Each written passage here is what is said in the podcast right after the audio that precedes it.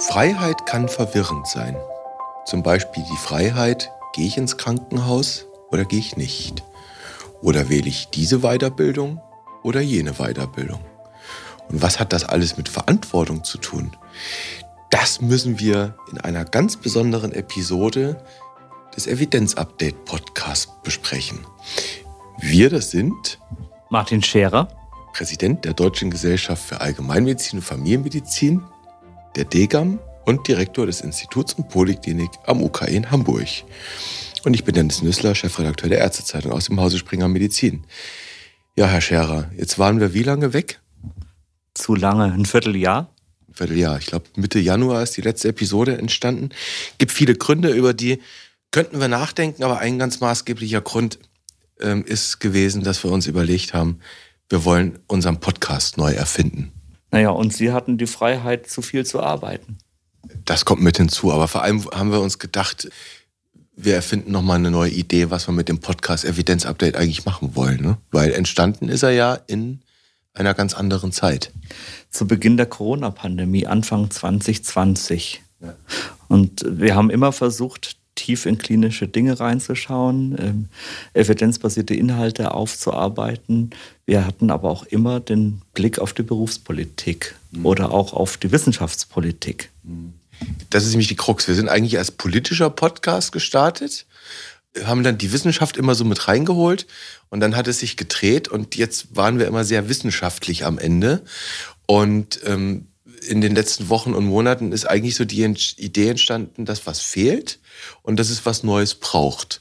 Und jetzt sind wir, wir können es ja verraten, wir sind hier in Essen, 127. Deutscher Ärztetag, sitzen in einem Hotelzimmer. Wollen wir verraten, in welchem? Nee. Nee. nee.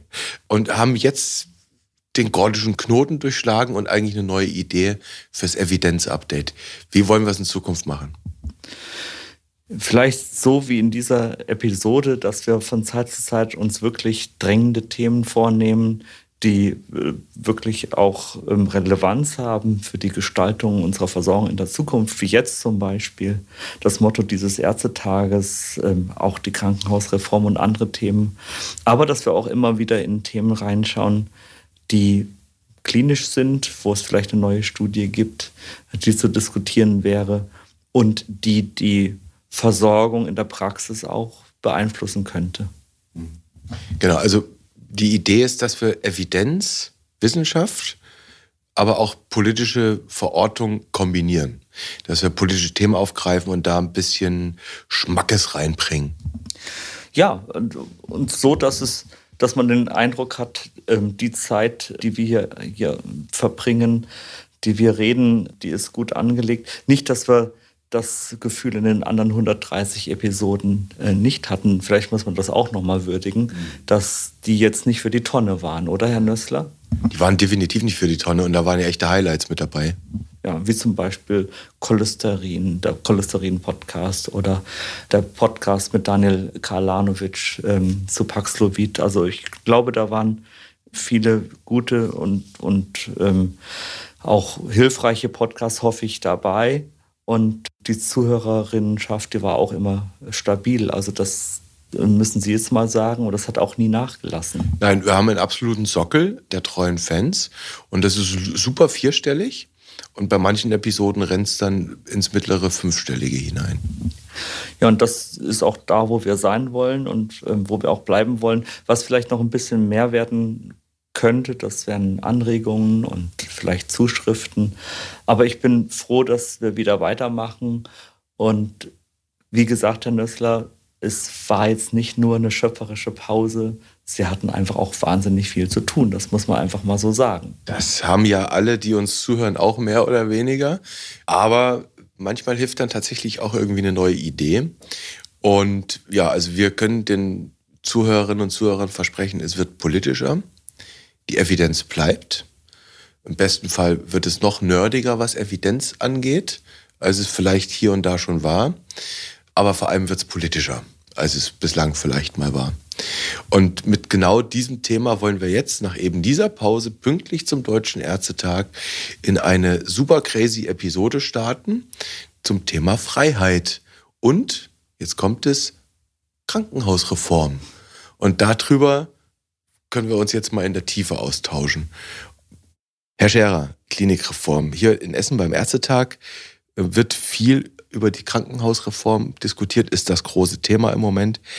Und eigentlich geht es ja bei der Krankenhausreform um eine Strukturveränderung. Wir haben etwa 1500 versorgende Häuser in Deutschland und es wird immer wieder gesagt, wir haben zu viele kleine, zu wenig spezialisierte, machen viel Supramaximalmedizin. Was wäre denn vielleicht mal initial fürs Feld zu bereiten, aus Ihrer Sicht das Maßgebliche, was eine Krankenhausreform am Ende zustande bringen muss? Dass man die Mittel dahin alloziert, wo sie auch dem Bedarf entsprechend am besten eingesetzt sind. Also die Antwort, die kann nicht immer nur sein, mehr Geld.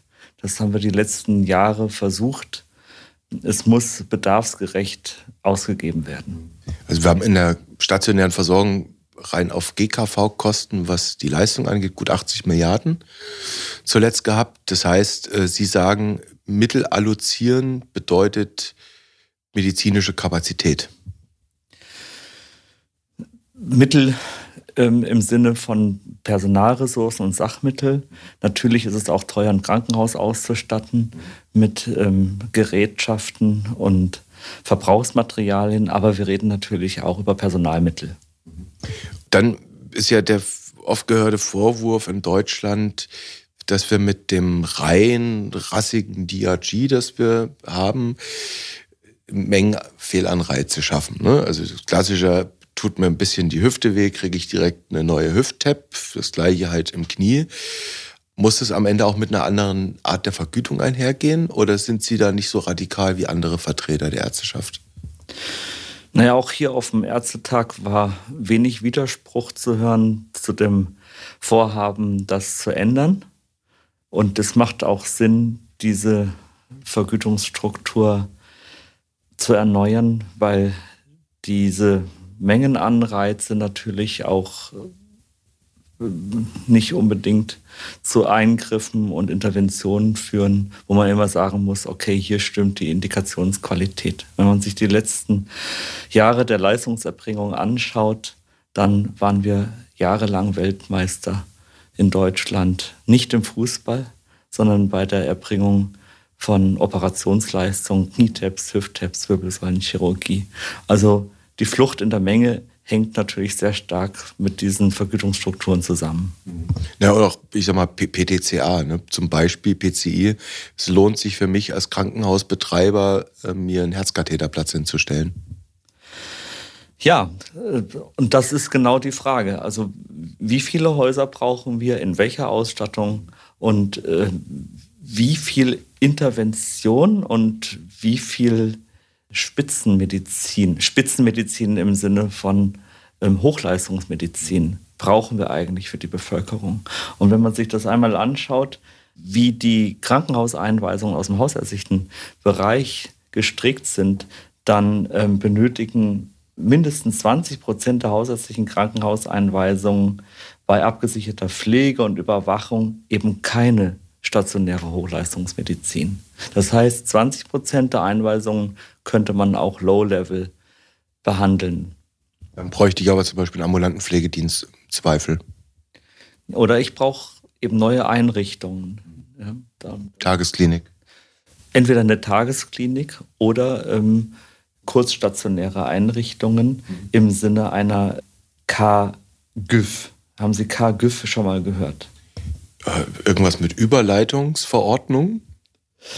Also KGÜV, äh, das sind kurzstationäre Grund- und Übergangsversorgungseinrichtungen. KGÜV, kurzstationäre Grund- und Übergangsversorgungseinrichtungen. Dazu gibt es ein, eine Expertise der Bertelsmann Stiftung, die gerade mal eine Woche alt ist. Top aktuell in diesem Podcast quasi. Top aktuell.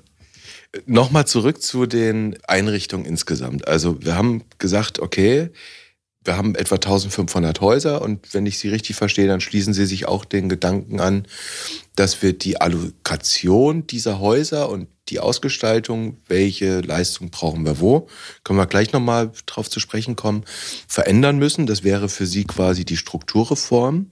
Würden Sie auch so weit gehen wie manche Beobachter des Systems und sagen, wir haben auch nominell viel zu viele Häuser? Ja, der Verdacht liegt nahe.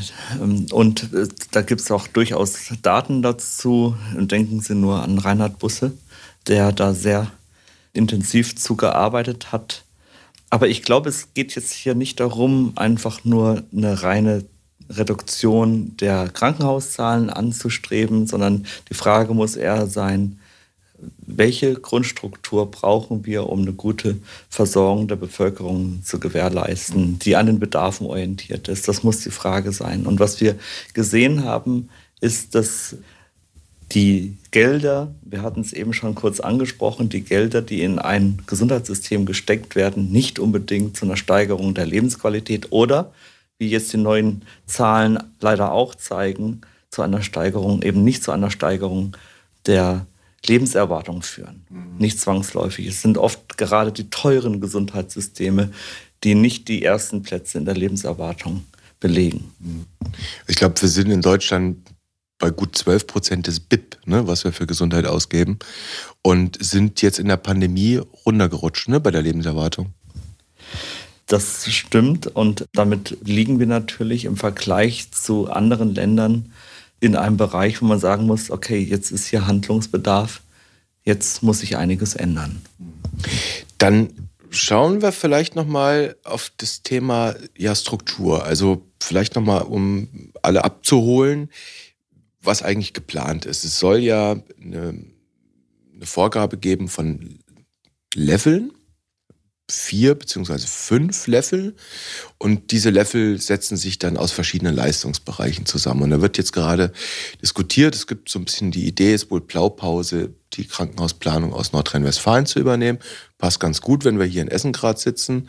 Und es soll das Level 1i N, ein, das Level 1i geben, das Level 1n, Level 2, Level 3 und dann soll es noch ein Level für Fachkliniken geben. Das war in den ersten Gedanken nicht mit drin. Und dann werden diese Level über verschiedene Leistungsbereiche zusammengesetzt. Und jetzt geht der Streit aber schon los zwischen Bund und Ländern der Bund, der ja eigentlich für die Leistungen bezahlt und damit auch eine gewisse Strukturqualität ja vorgeben würde, sieht sich den Ländern jetzt gegenüber, die sagen, nein, wir wollen das eigentlich ziemlich selbst planen. Und jetzt nehmen wir mal für Spaß, Herr Scherer, Sie haben Ihren, Ihren Lehrstuhlinstitut haben Sie in Hamburg und selbst sind Sie privat in Schleswig-Holstein unterwegs. Und jetzt denken wir uns diese Idee der Länder mal zu Ende, dass vielleicht Hamburg dann wie heute ein Level 1 I-Krankenhaus völlig anders zusammenstöpseln würde als Schleswig-Holstein. Ist das in irgendeiner Weise zu vermitteln oder sinnvoll?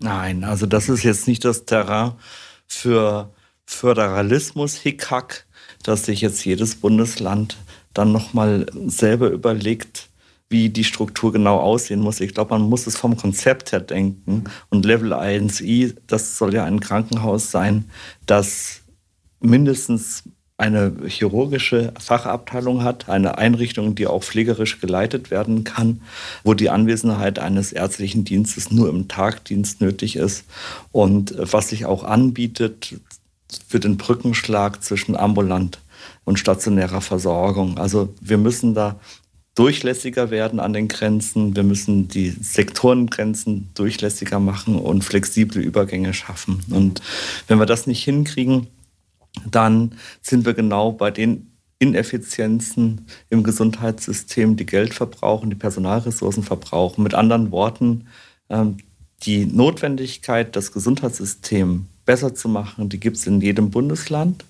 Und da kann es nicht sein, dass es dann bundeslandspezifische ja, Kolorite gibt oder lokale Stilblüten gibt, sondern es muss ja ein Gesamtkonzept sein, das dem zugrunde liegt.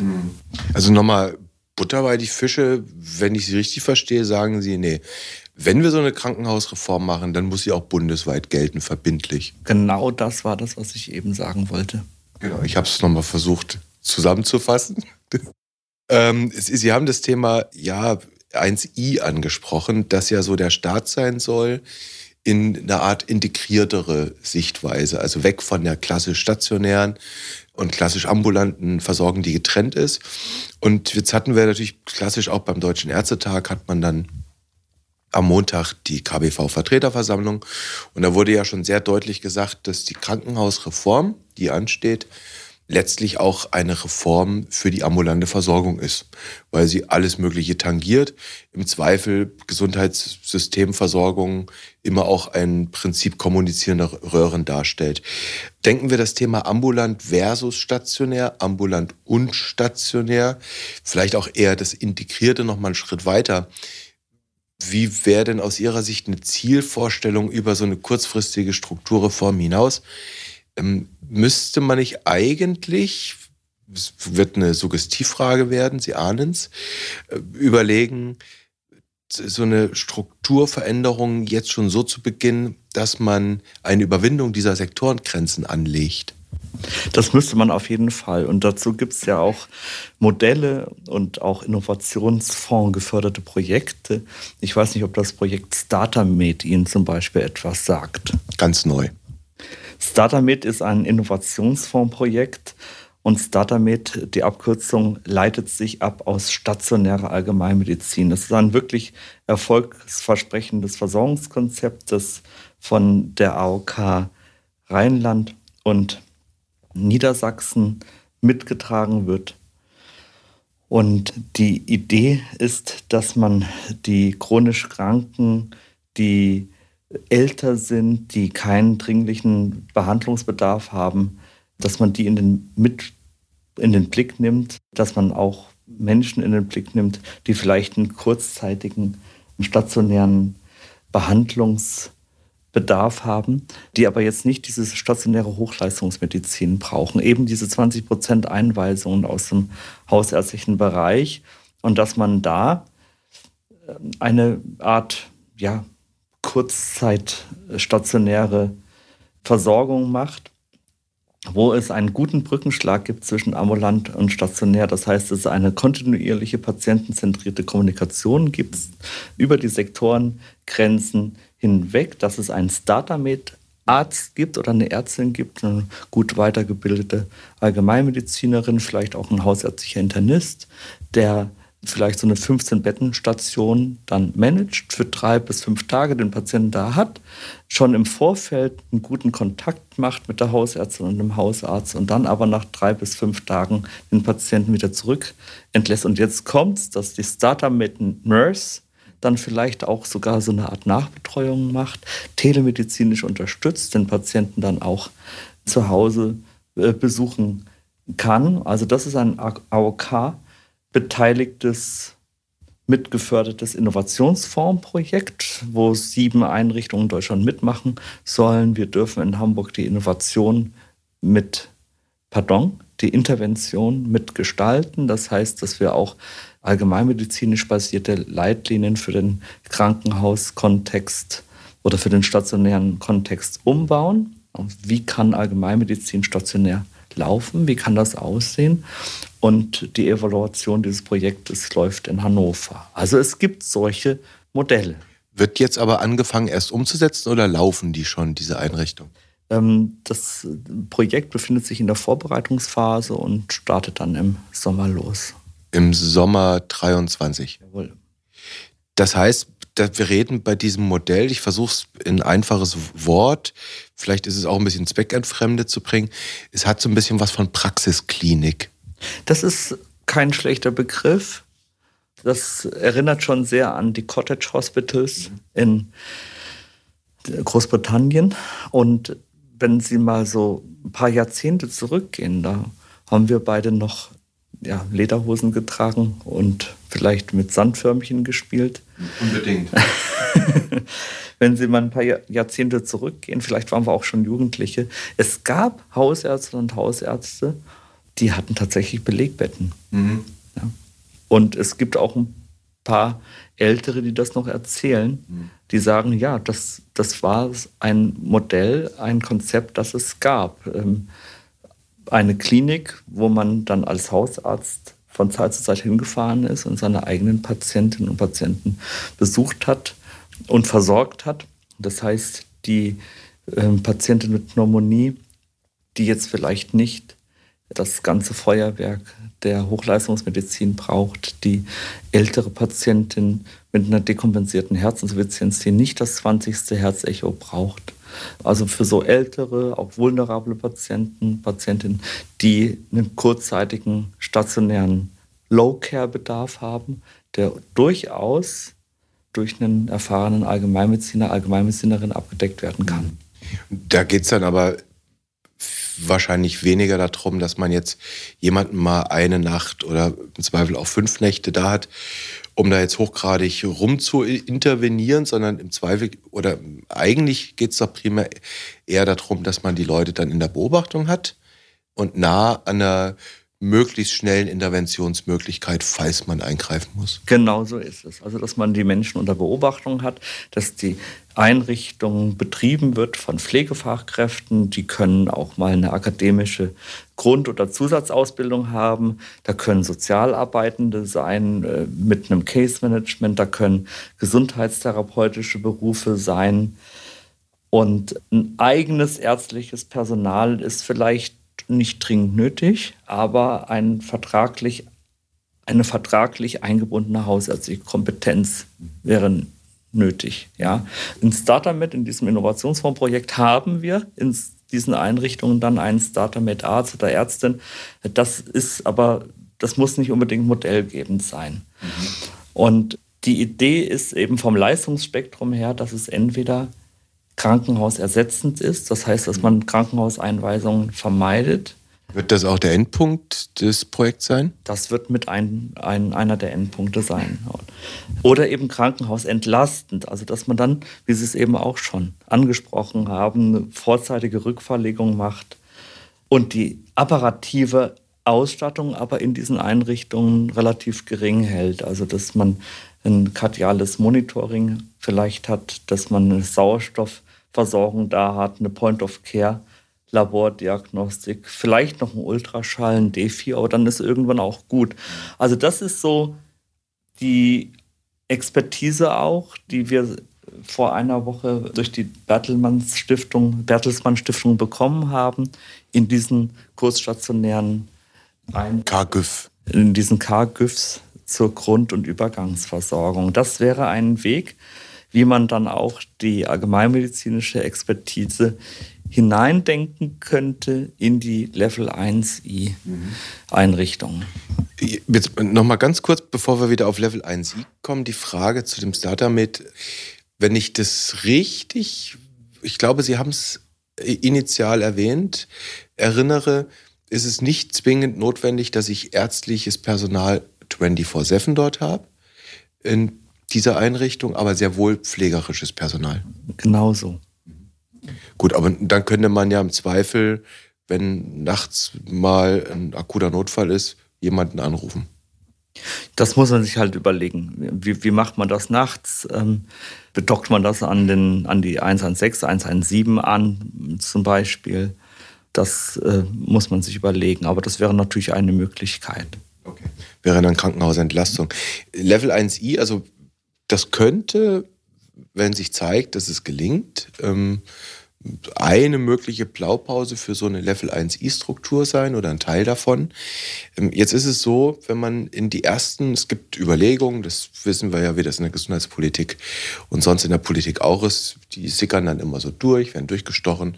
Und es gibt jetzt die ersten Tabellen aus dem Ministerium, wo bereits mal so Level und Leistungsgruppen zusammengestellt sind. Und wenn man sich diese vielen Seiten anschaut, da ist dann auch schon tatsächlich der Vergleich zu Nordrhein-Westfalen. Wir reden Stand jetzt, glaube ich, über paar 60 Leistungsbereiche, äh, die da zu definieren sind. Und wenn man diese Tabellen durchschaut, gibt es da alles Mögliche an Leistungsbereichen. Nur die Allgemeinmedizin fehlt da komplett. Dieser Begriff taucht da nicht auf. Und nach wie vor scheint es ja so, im Übrigen nicht nur in der Gesundheitspolitik, sondern auch innerhalb der Ärzteschaft so zu sein, dass die Vorstellung Allgemeinmedizin sei ein Fach, das auch stationär tätig sein kann, wenig bis kaum vorhanden ist. Wie sieht's denn der Präsident der Allgemeinmediziner? Gehörte die da nicht rein, die Allgemeinmedizin?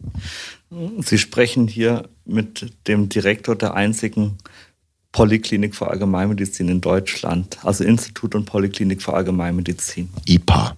Das IPA in Hamburg. Also da waren wir von Anfang an von überzeugt und ähm, der Erfolg hat uns eigentlich auch recht gegeben nach zwölf Jahren, dass es absolut Sinn macht, die Allgemeinmedizin in einen stationären Kontext hineinzudenken. Und wenn Sie jetzt sagen, okay, ähm, was kann die Allgemeinmedizin stationär machen, dann sind wir eben nicht in diesem hochinterventionellen Bereich, sondern dann hat es sehr viel mit Beobachten zu tun. Mhm. Dann sind wir sozusagen das ärztliche Backup mhm. für die pflegerisch Anwesenden. Da wird es vielleicht einen kleinen Behandlungsraum geben für kleinere Eingriffe, mal für eine Punktion oder für eine Wundversorgung.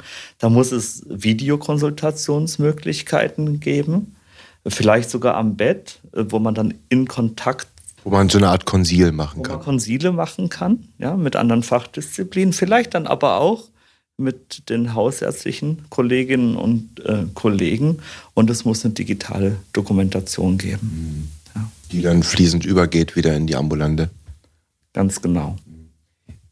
Aber nochmal auf die Krankenhausreform. Da wird das im Moment ja gar nicht mit gedacht. Also es gibt das IPA, Ihr Institut, die ja, einzige Poliklinik, allgemeinmedizinische, auch noch an einem Supramaximalversorger angedockt. Man könnte jetzt auch noch dazu sagen, arbeitet sogar in der zentralen Notaufnahme mit am UKE. Das ist eine KV-Notdienstpraxis angeschaltet. Also ja, beides, beides. Wir sind tagsüber Teil der interdisziplinären Notaufnahme und ab 18 Uhr dann über das Modell der Arbeitnehmerüberlassung in der KV. Genau. Notfallpraxis. Also im Prinzip das gesamte Programm ist da einmal prototypisch abgebildet, aber dann hört es auf. Dann gibt es vielleicht hier und da noch an größeren Krankenhäusern Portalpraxen vom KV-Notdienst, oftmals betreut. Aber dann hört es eigentlich auf. Und im Moment ist in der Krankenhausreform das Thema Allgemeinmedizin nicht angelegt. Es taucht da nicht auf, dieser Begriff. Nochmal nach dem Beispiel IPA, das Sie brachten, müsste in den jetzigen Plänen für Level 1i beispielsweise nicht tatsächlich der Leistungsbereich Allgemeinmedizin schon mal mit vorgesehen sein? Weil wenn man ihn jetzt nicht vorsieht, fällt er ja aus dem gesamten Gedankengebäude für die Zukunft raus. Ich bin da relativ entspannt, weil äh, ich überhaupt gar keine Alternative sehe. Natürlich muss sie da rein und natürlich wird sie da reinkommen. Das sind Modelle und Konzepte, die wir brauchen. Und wir werden mit einer zunehmenden Ambulantisierung konfrontiert. Und ich habe es Ihnen eben gesagt, 20 Prozent der Einweisungen brauchen keine Hochleistungsmedizin. Und wir müssen natürlich auch, wir haben jetzt natürlich ein bisschen über Hamburg gesprochen, aber das sind die Metropolen sind natürlich nicht die Bereiche, die wir da vorrangig im Blick haben, sondern es sind natürlich auch krankenhausferne, ländliche Bereiche. Uckermark. zum Beispiel oder sozial benachteiligte städtische Regionen mit einer hohen Krankheitslast. Und da können so eine, solche kurzstationären Einrichtungen und die werden kommen, da bin ich mir ganz sicher, als partielle Kompensation bei einer Krankenhauskonzentration dienen. Und äh, das wird ohne die Allgemeinmedizin überhaupt nicht gehen. Jetzt wird wahrscheinlich dann aus Ihrem Fach aus der Allgemeinmedizin, vielleicht auch generell aus der Niedergelassenenschaft. Jedenfalls wird auch der Vorwurf aus den Krankenhausverbänden, ich nenne jetzt mal den Marburger Bund, ähm, regelmäßig auch wieder geäußert, ihr wollt ambulant mehr machen, ihr schafft es ja heute schon nicht. Also es wird oftmals insinuiert, wenn der vertragsärztliche Bereich sagt, ich will eigentlich mehr Versorgung machen, ich will das übernehmen, Stichwort Ersteinschätzung, Stichwort gemeinsamer Tresen, wird ja oftmals argumentiert, ihr schafft doch die Versorgung heute schon nicht mit den Leuten, den ihr habt. Und es gibt auch in der Hausärzteschaft durchaus Stimmen, die sagen, was soll ich neben dem ärztlichen Bereitschaftsdienst jetzt auch noch an einem Tresen mitarbeiten? Soll ich dann auch noch in eine Praxisklinik gehen? Diese Fragen würden dann ja kommen. Müsste man dann die verfügbaren Hausärzte und Hausärzte anders verteilen oder wie soll das dann funktionieren? Ja, also diese Frage, entschuldigen Sie, Herr Nüssler, zeugt von einem eingeschränkten Abstraktionsvermögen. Ja, so eingeschränkt ist mein Abstraktionsvermögen aber nicht. Weil Sie legen, Sie legen dieser, dieser Frage legen Sie die Annahme zugrunde, dass das, was wir jetzt hier alles diskutieren, on top auf die ganzen Tätigkeiten kommen, die jetzt schon ausgeübt werden. Das heißt, on top auf das zu viel an falscher Medizin, das wir jetzt schon haben. Mhm. Ja, aber so darf es natürlich nicht sein.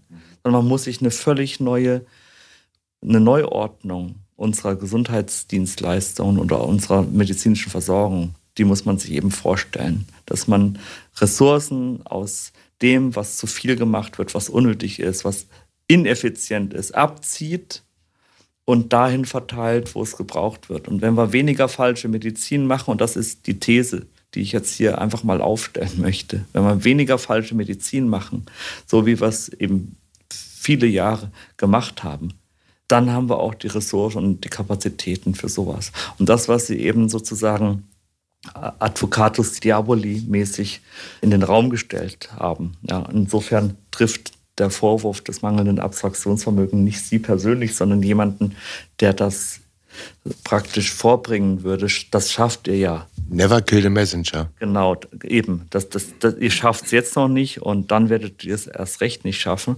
Das geht ja von der Annahme aus, das, wie wir es jetzt machen, das ist alles richtig so, das machen wir so weiter und das andere machen wir on top. Nee, wir müssen es nämlich komplett anders machen. Mhm. Ja? Und wenn wir jetzt die vielen, vielen Patientinnen und Patienten eben nicht in ein Krankenhaus der Maximal- oder der Hochleistungsmedizin verlegen, sondern wirklich in Einrichtungen, wo sie etwas niedrigleveliger, etwas low-cariger behandelt werden, dann wird Geld frei, dann werden Ressourcen frei, dann werden personelle Kapazitäten frei. Mhm. Ja. Dann die Idee weitergedacht. Wenn Sie sagen, und mit der Kritik sind Sie ja nicht allein, das ist ja sag mal, auch die Eingangshypothese der gesamten Reformbemühungen mit gewesen. Wenn Sie sagen, wir müssen weniger von der schlechten Medizin machen, weniger von der falschen Medizin, von der wir heute zu viel machen. Überversorgung abschaffen, dann bedeutet das ja, ich will niemandem persönlich zu nahe treten, aber mein Job ist nun mal, das Teufelchen zu spielen, dass wir bei den Fachgebieten bleiben wir mal innerhalb der ärztlichen Profession, dass wir bei den Fachgebieten vielleicht auch eine Fehlverteilung haben. Ich versuche es mal mit einem einfachen Abriss. Wir haben etwa 150.000 ähm, in der vertragsärztlichen Versorgung teilnehmende Ärztinnen und Ärzte und deutlich über 200.000, ich glaube 220.000 im stationären Bereich Tätige. Über die einzelnen Fachgebiete kann man, glaube ich, jetzt in einem Podcast nicht wirklich trefflich streiten, aber müsste man dann Ihren Gedanken weitergedacht impliziert doch dann zu sagen, wir müssen eigentlich Leute, die heute im Krankenhaussetting tätig sind, da rausholen. Im Zweifel müssten sie sie befreien. Und zweitens, man müsste drüber nachdenken, haben wir nicht zu viele Kolleginnen und Kollegen X in dem Fachgebiet A, B oder C und die müssten wir eigentlich in ein anderes Fachgebiet holen. Also droht uns da nicht eine riesige Umschulungsmaßnahme, sage ich mal. Also in den 80er Jahren da hieß es ja, dass wir eine Ärzteschwemme hätten oder haben würden.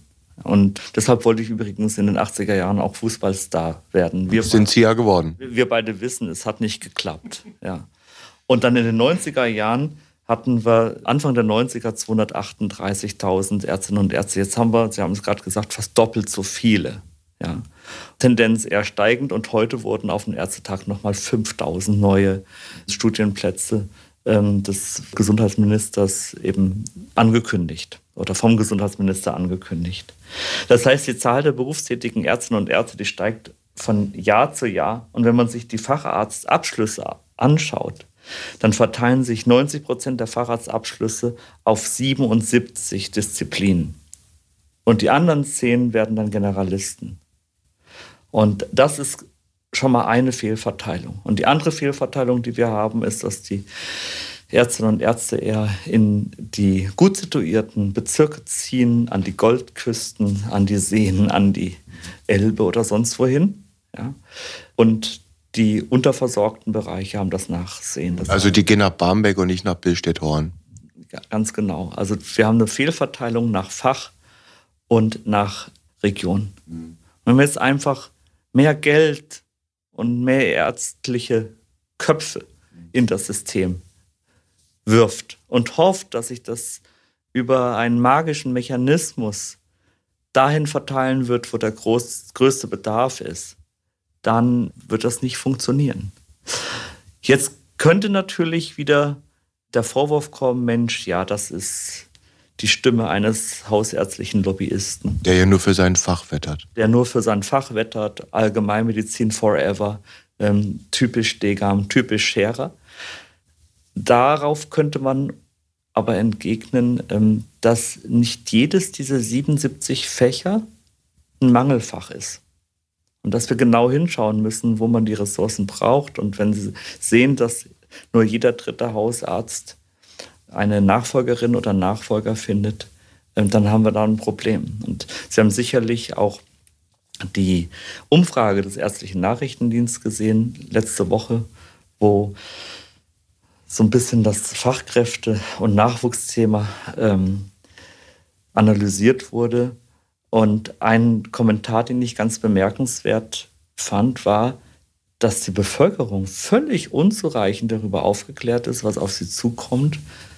Und äh, dass, ja, dass das doch viele ziemlich aufschrecken würde, wenn sie wüssten, was das für sie persönlich bedeutet, dass wir wirklich ein Problem haben in der Sicherstellung der hausärztlichen Versorgung in der Zukunft. Mhm. Ja.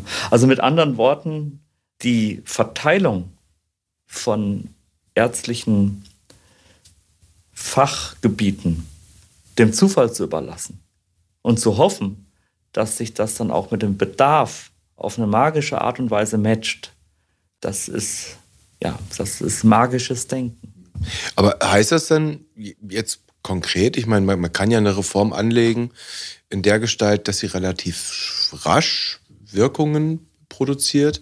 Man kann aber auch eine Reform anlegen, dass man sagt, naja, die soll mal in 30 Jahren anfangen zu wirken. Macht Politik ja nicht. Das heißt, müsste man da nicht eigentlich, wenn wir heute schon ein Verteilungsproblem haben, der ein oder anderen Orthopädin und dem ein oder anderen Chirurgen sagen, tut mir leid, danke für deine tollen Jahre in dieser Abteilung, aber du hast das falsche Fachgebiet gewählt, du musst jetzt umschulen. Droht dann diese Umschulungswelle?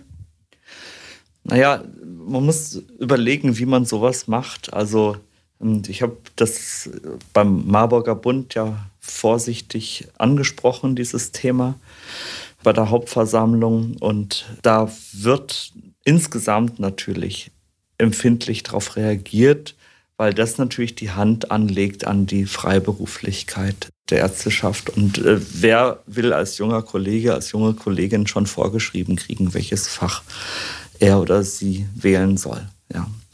Das heißt, man muss wahrscheinlich eher mit Anreizen arbeiten. Man muss gucken, wo sind die Bedarfe und muss diese Bedarfe dann wirklich auch mit Anreizen versehen. Aber ja, ich gebe Ihnen recht, wir müssen da schnell sein. Wir müssen eigentlich an die jungen Leute rangehen, die jetzt ihre Abschlüsse machen mhm.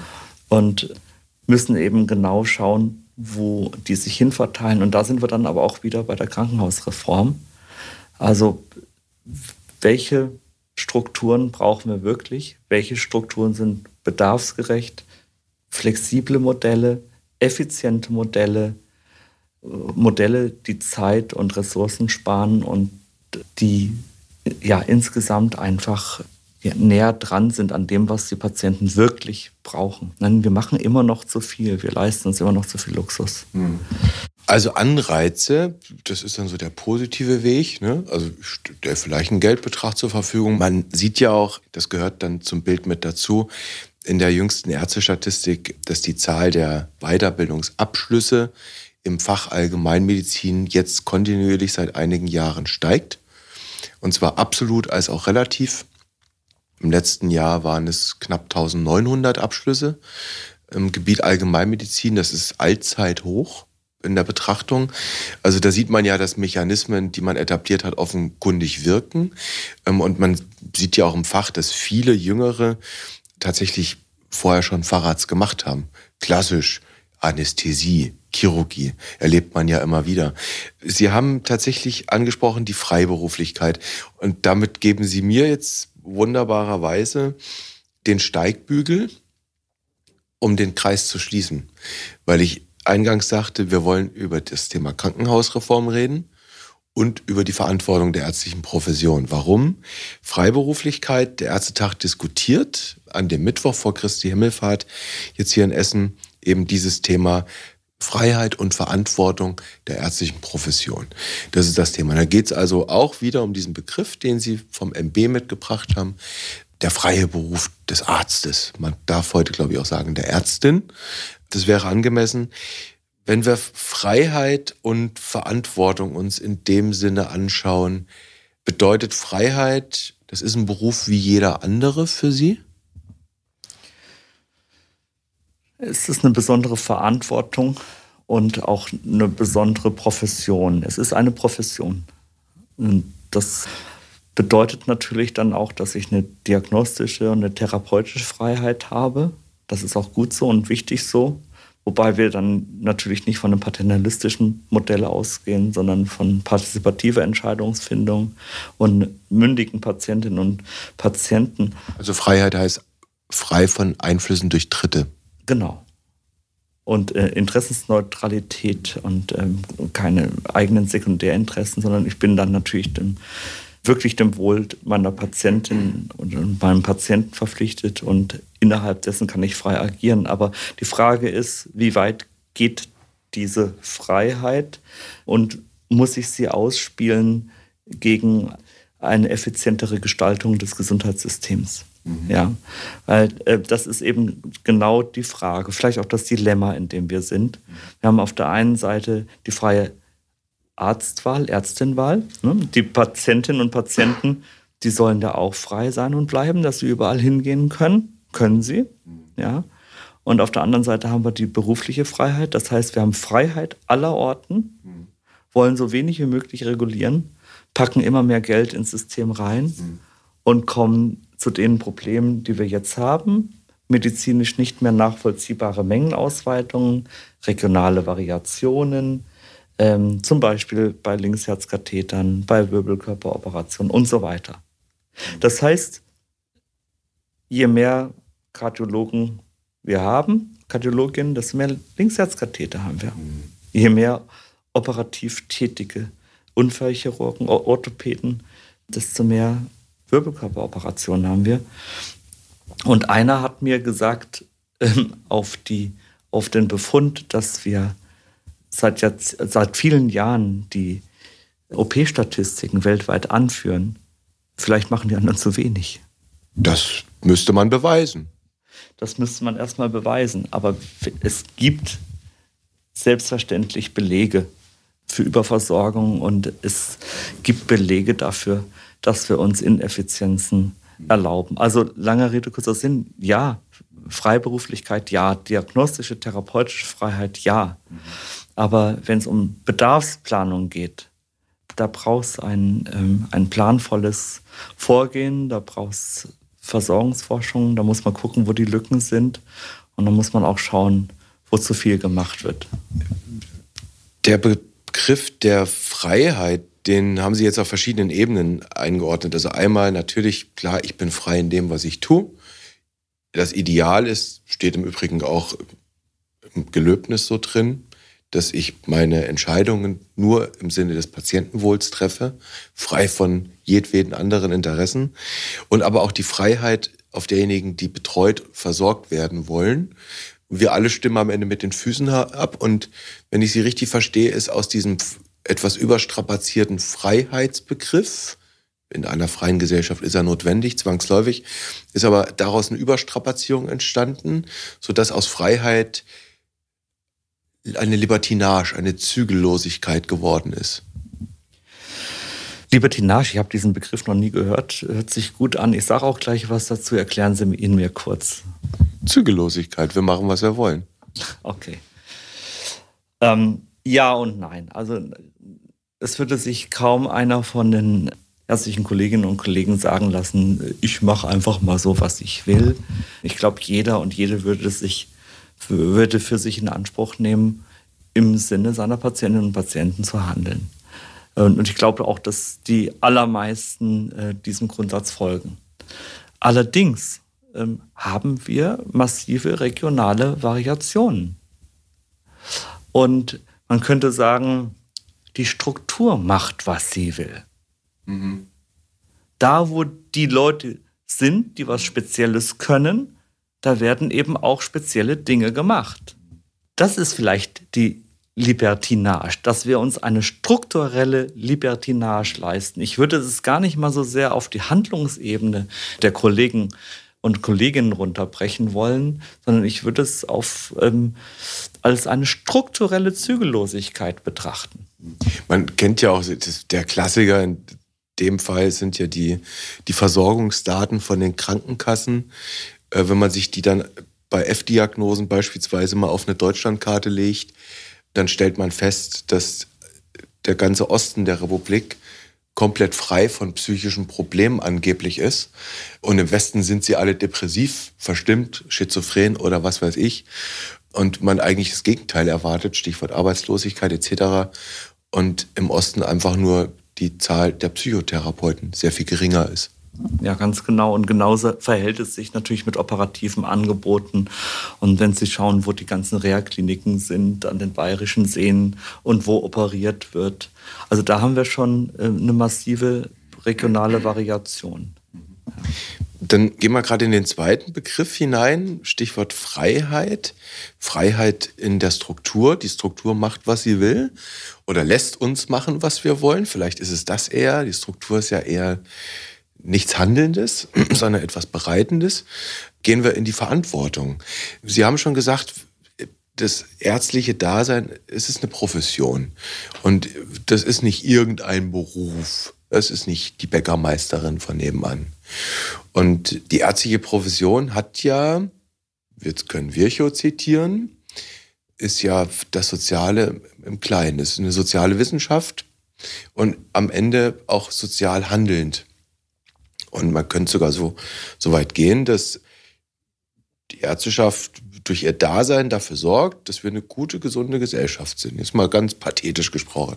Das heißt, äh, die Menschen, die wir da ausbilden, die wir in diesen Beruf hineinschicken, die übernehmen ja eine besondere Verantwortung. So im Übrigen wie auch jene, die sich für den Polizeidienst ausbilden lassen oder jene, die in den Feuerwehrdienst gehen oder jene, die zur Bundeswehr gehen oder was auch immer. Also sie übernehmen eine Verantwortung, eine Verpflichtung auch der Gesellschaft gegenüber, die sie dann auch ordentlich behandeln soll, würde dann. Und Einschub. Und dieser Verpflichtung wird sie auch gerecht, die Ärzteschaft. Das wurde heute sehr beeindruckend durch Reden von Klaus Reinhardt, aber auch Karl Lauterbach gesagt. Dieser Verantwortung wird sie gerecht. Das will ich auch gar nicht abstreiten, dass sie dieser Verantwortung gerecht würde. Aber wenn wir in diese Strukturdebatte nochmal hineinschauen, Stichwort Krankenhausreform, und Sie ja eben konstatiert haben, nein, nein, wir müssen schon an den Strukturen was verändern. Und das bedeutet eben räumlich, Ad 1, und aber auch bei der Gebietsverteilung was die Leistung angeht, A2, würde dann zur Verpflichtung und Verantwortung der ärztlichen Profession eben nicht auch gehören, dass sie das anerkennt und sagt, wir sind, was das angeht, auch ein Stück weit, ich, jetzt kommt der böse Begriff, unfrei, sondern wir müssen uns, was unsere Gebietsaufteilung, ne, wie viele Menschen brauchen wir in welchem Fachgebiet, zur Versorgung, Stichwort Bedarfsplanung für die Weiterbildung, Fragezeichen, müssen wir uns nicht auch noch mehr als heute gesellschaftlichen Bedingungen hingeben. Ja, das ist so, weil wir eben im Bereich der Gesundheitsversorgung nicht in einer freien Marktwirtschaft sein wollen, wo Angebot und Nachfrage das Geschäft regeln. Ne? Wenn, wenn Sie jetzt ähm, eine Million Schuhe produzieren, dann sind Sie darauf angewiesen, dass sie gekauft werden. Wenn sie nicht gekauft werden, dann gehen sie pleite. Aber in der Gesundheitsversorgung, da haben wir einfach Sachzwänge. Äh, da haben wir eine älter werdende Gesellschaft. Da haben wir Menschen mit äh, mehreren chronischen Erkrankungen, mit Multimorbidität, mit bestimmten Versorgungsbedarfen, die man kennen muss. Und von diesen Versorgungsbedarfen leitet sich dann natürlich auch eine bestimmte Versorgung ab, die es braucht. Und dafür müssen wir einfach aufgestellt sein. Wenn wir sagen, ich will aber frei sein und ich möchte aber gerne dies, das und jenes, dann knirscht es da. Das ist das Problem. In, insofern kann man da nicht auf, auf magische ja, Regulierungsphänomene hoffen, wie sie es vielleicht in der, in der Wirtschaft haben. Magic Hand ist das, ja. ne, in der Wirtschaft. Ja. die gibt es da nicht. Ja? Sondern da merkt man eben, dass bestimmte Dinge nicht funktionieren, dass wir gefühlt zu wenig Ärztinnen und Ärzte haben, dass wir Unzufriedenheiten haben, dass äh, auch wir Schwierigkeiten haben, genug MFAs zu finden und, und äh, Pflegekräfte ähm, zu finden. Wir sind einfach gezwungen, effizienter zu werden. Das ist ein Druck, unter dem wir stehen. Und effizient zu werden, ist die Verantwortung der ärztlichen Profession. Das würde ich sagen, ja. Vielen Dank für das Gespräch. Ich danke Ihnen.